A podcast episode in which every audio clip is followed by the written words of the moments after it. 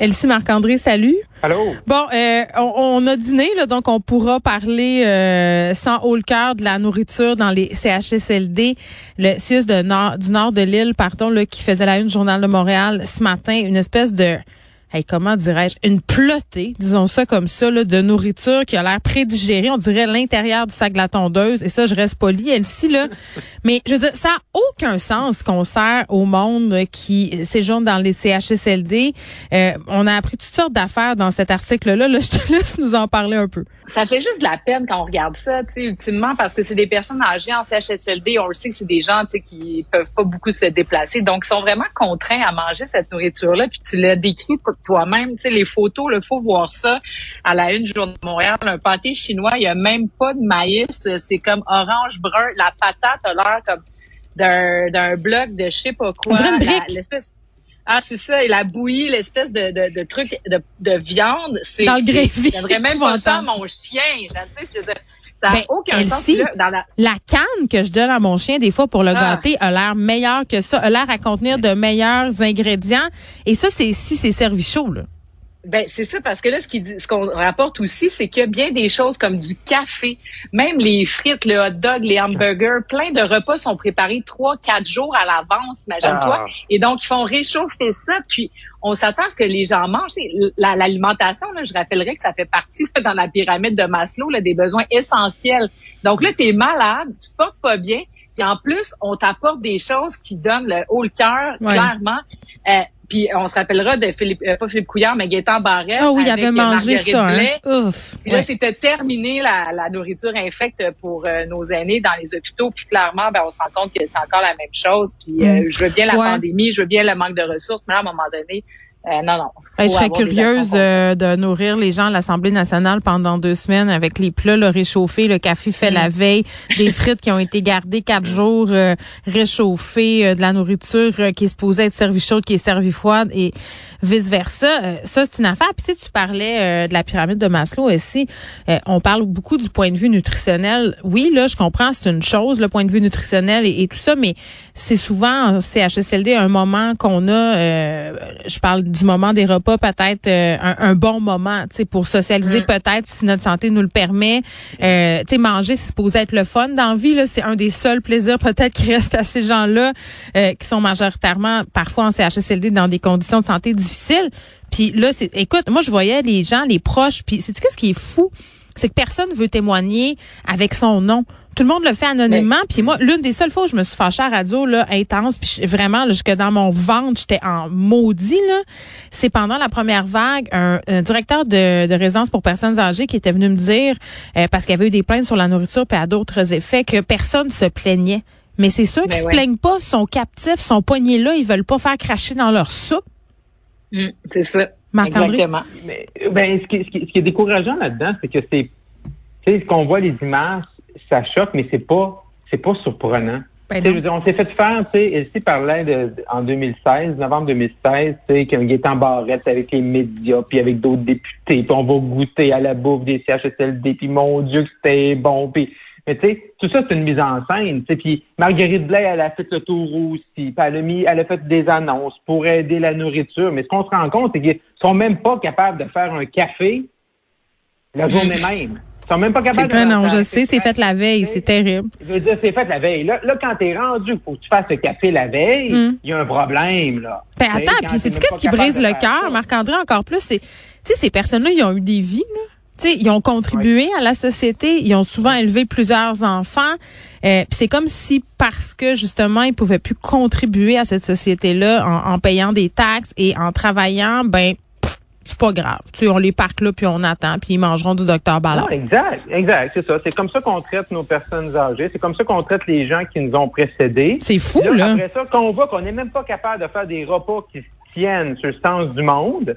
Ben après ça, on est surpris, puis là, euh, le gouvernement, ah ben c'est la pandémie, on pensait pas que les CHSLD, ça allait aller comme mm. ça, puis ça allait être les catombes. puis même les gens qui travaillent là, là, moi je suis pas en train de mettre ça sur leur dos, là. Eux autres, ils trouvent ça terrible aussi de devoir servir ça, là. Ouais. oui, oui, parce qu'ils sont pognés dans le système où on essaie de tout centraliser, où on apporte la nourriture, où on centralise, on centralise, on centralise. On met plusieurs plusieurs établissements, comme les CHSLD ensemble, où euh, la bouffe après ça est envoyée par camion, puis on envoie du café frais, puis qu'on réchauffe le café. Ça n'a aucun sens, là. Ça n'a aucun sens.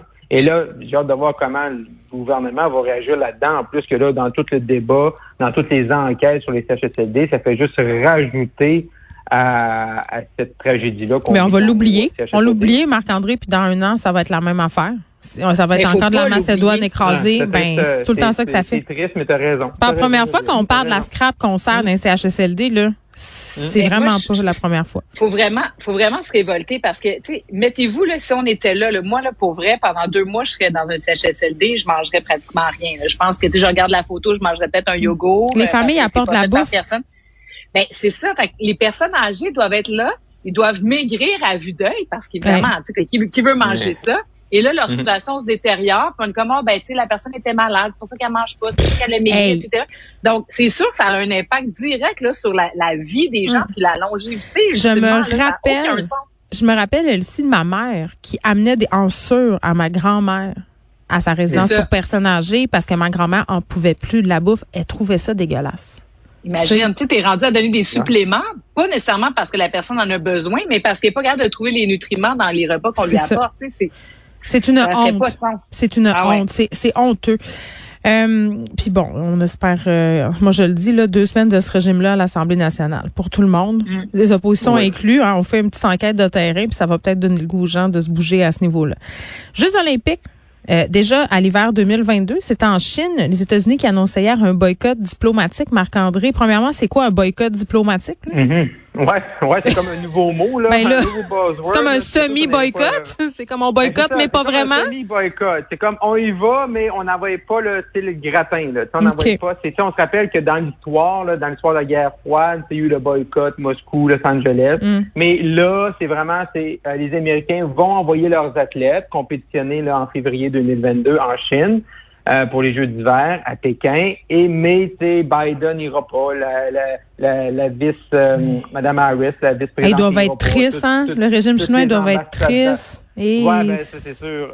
Mais, mais, mais encore là, c'est que moi, ce que je trouve dans cet enjeu-là, je trouve que ce qui est spécial, c'est que, bon, là, on dit, est-ce qu'on boycotte? le Bloc québécois ici au pays disent faudrait reporter les Jeux pour envoyer nos athlètes. Je suis pas sûr qu'il faut pénaliser nos athlètes, mais quand même, il y a un comité international olympique qui a voté là, c'est pour envoyer les Jeux ben, en Chine. Allô, c'est là le vrai problème. C'est là le vrai problème. Puis, à la fin, la Chine les ont demandé, ils les ont eu. Mais c'est pas eux autres qui les ont donnés. Il y a eu un vote à la fin de 2015. Au début des candidatures pour 2022, il y avait six pays. À la fin, c'était deux pays. C'était Pékin en Chine, puis Almaty au Kazakhstan. Ben, tous des pays qui... oui. Oui, il y avait des meilleurs pays, mais se sont retirés de la liste. Comme Oslo, mm. par exemple, s'est retiré de la liste. Mm. Mais on peut pas, là, on en veut à la Chine, on va boycotter la Chine, mais le problème, là, puis où est-ce qu'il y a la pire politique du monde, là, c'est au Comité international olympique. Puis c'est eux qui ont décidé, à 44 contre 40, d'envoyer ça en Chine. Fait que c'est à eux autres à répondre aujourd'hui pourquoi. Ben, il y a plusieurs affaires. des jeux. Oui, il y a plusieurs affaires dans ce que tu dis. Le comité olympique, c'est une chose. Il y a plusieurs personnes là, qui pensent que pendant la pandémie, on aurait pu se garder une petite gêne sur les Jeux olympiques aussi, là, parce que c'est un peu indécent. Le boycott euh, des, des le boycott diplomatique, je veux dire, c'est comme je dis à mon fils, t'as pas le droit de jouer au iPad, mais c'est correct, tu peux regarder Netflix. C'est un peu la même affaire. Puis quand j'entendais hier la ministre canadienne des Sports dire oh, on va attendre de voir ce que les alliés font parce qu'on n'a pas assez de couilles pour tenir tête à la Chine. Puis ça, c'est clairement, on peut pas. Puis on connaît la position du Justin Trudeau. Euh, lorsqu'il est question des relations internationales avec la Chine, quand il y a eu une motion fédérale concernant les Ouïghours, il était même pas là, il voulait pas se prononcer, il veut préserver ses liens mm. commerciaux avec la Chine. Mm. Tu tiens pas tête à la Chine seule.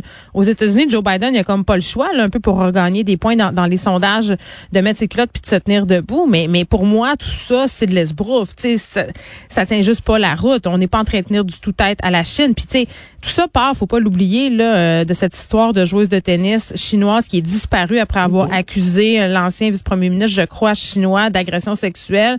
On a l'association des tennis, euh, du tennis féminin qui a dit, ben nous, on arrête ça. Puis ce sont des répercussions économiques immenses. Là, faut pas oublier. Tu on pense, on fabrique des cossins puis on est dépendant des cossins chinois. Oui, mais tu sais, l'industrie cinématographique, Hollywood et tout ça, les, fédérations sportives ne peuvent pas se passer du marché chinois. C'est ça le problème.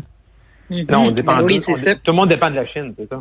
Elsie. Ben oui, puis les impacts seraient importants si on faisait un boycott de la Chine. Donc, tu sais, moi, sur cette question-là, je me sens tellement partagée parce que hum. d'un côté, c'est sûr que sur la question des principes, tu dis, bon, ben, ben tu peux avoir la ligne dure, mais en même temps, on l'a vu dans le cas des deux Michael, quand le, Canada a décidé finalement de, jouer le jeu des États-Unis d'arrêter euh, la dame de Huawei, ben là, c'est le Canada qui a subi les impacts. Puis on n'est pas aussi autosuffisant que les Américains peuvent l'être, ou encore que si l'Union européenne faisait un blocus. Donc là, le Canada, je le sais bien, mais. Non, mais attends, non, mais moi, je peux. Non, mais j'en ai pas de solution, mais imagine, juste si la Chine arrête d'acheter le porc aux éleveurs de porc québécois, là. Ben, ça. ça. va être l'hécatombe. Puis c'est pas juste ça, c'est que tu sais, il y a les petites gueugues chinoises effectivement qu'on peut se passer, mais c'est pas juste ça, c'est plein de, de, de, matériaux, de, de, de batteries, de téléphones qui vont dans. Ben c'est ça, donc c'est immense comme impact. Donc et, et là l'autre chose aussi, moi c'est les athlètes. Tu sais, les athlètes, les Olympiques, ça passe une fois aux quatre ans là. Mm. Donc tu peux aller aux Olympiques jusqu'à temps que tu aies 25. Tu sais, des fois des même trop tard à 25 ans, 30 ans, des fois dans certaines dans certaines disciplines. Donc tu sais de faire de pénaliser les, les athlètes, moi je suis pas certaine de cette position là du bloc québécois. Je trouve que c'est fort. Non, moi non plus. Mais bref, c'est tout un enjeu, puis euh, c'est tout un casse-tête. Puis je comprends quand même, malgré tout, là, les libéraux de Justin Trudeau d'être comme, tu sais, on va de quel côté. On marche sur des œufs, c'est sûr. Ouais, c'est gros, c'est gros, c'est euh, immense. Parlons des aéroports, euh, Elsie. Ah, ben là, sur, ce dossier Le bordel est pogné. le bordel est pogné, puis il est pas pogné à un bon moment parce que là, c'est la période des fêtes qui commence. Il va y avoir des centaines, des dizaines de milliers de voyageurs, tu sais, qui vont entrer au pays, qui vont sortir. Puis là, on comprend rien à rien, tu sais. Donc, euh, les, les, tests, par exemple. Donc, on va se faire tester avant, là, pour les États-Unis, c'est 24 heures avec un test. On peut même pas en acheter au Canada des tests, ni des tests rapides, ni des tests ordinaires. Donc, euh, comment on fait pour être certain d'avoir un test à présenter? On le sait pas. Euh, ensuite de ça, quand on va revenir, euh, ça va prendre combien de temps pour le fédéral? C'est même pas clair qu'ils seront capables d'analyser les tests. Donc, à ce moment-là, qu'est-ce qu'on fait avec ça? Donc, euh, on va être pris en quarantaine parce que le fédéral va avoir un bouchon de test quelque part? Bref, il y a un gros travail, puis il n'y a pas beaucoup de temps. On s'en va dans la période des fêtes. Je ne sais pas comment le fédéral va se démêler de ça. Il va falloir qu'il donne des alignements clairs. Puis est-ce que les provinces peuvent aider? Peut-être, mais c'est pas nécessairement elles de le faire. Bref, gros drapeau rouge, encore une fois, des, des libéraux là-dedans. Oui, puis ce qui est, ce qui est surprenant là-dedans, c'est qu'en plus, que, tu sais, la semaine passée, M. Duclos a annoncé les mesures, puis on applaudissait ça, puis là, il va y avoir des mesures, puis c'est bon, faisons du dépistage, puis là, bon, là, le variant, l'Afrique du mm. Sud, on n'a pas trop de nouvelles, là, ça semble plus, en, plus positif que négatif par rapport aux effets du variant, mais là, dans le fond, tu sais, ils font une annonce, t'as pas de date, les aéroports n'ont pas été consultés. Là, les aéroports, ils disent, on n'a pas de place pour faire des tests dans nos euh, dans un établissement. dans le fond, là, c'est le fun de faire des mesures. C'est le fun de dire on va faire A, B, C, D. C'est le fun de dire on va prendre soin des Canadiens et des Canadiennes. Mais le travail en amont, s'il n'est pas fait, là, ton annonce, elle, ne vaut pas cinq cents. Là. Puis là, c'est ça qu'on peut qu'on se rend compte, parce que là, on n'a pas de date. On sait pas trop. Même l'application arrive can, ben, elle fonctionne pas. mais c'est comme si on ben veut le faire pour le faire, pour pas s'exposer aux critiques, mais que finalement, on aurait peut-être dû attendre un peu puis que ça roule plus, euh, moins carré que ça. Là. Puis tu peux nous mettre, tu peux-tu nous mettre des solutions qui fonctionnent, puis que tu sais que tu vas être capable de réaliser, tu sais? C'est peut-être mais euh, la moitié moins de mesures, mais au moins accomplir dans, dans un Des mesures qui marchent. Oh, des mesures qui marchent. Mais là, c'est un peu comme on va faire ça, ça, ça, ça, ça. Et là, on est là, oui, super, good, OK, on se protège. On protège la frontière comme si le variant n'allait pas euh, arriver ici. Mais là, on n'est pas capable de les mettre en place. Fait que ça vaut rien. Des mesures pas appliquées qui dorment sur des tablettes, qui dorment sur des bureaux de ministres ou de fonctionnaires, ben, mm. ça donne rien pour on se protège pas. C'est comme les tests rapides. Quand ils dorment sur les tablettes, ils servent pas à grand chose. ça fait longtemps qu'ils dorment sur les tablettes. Ils doivent être poussiéreux un petit peu. merci Marc-André. Merci beaucoup. Merci à demain.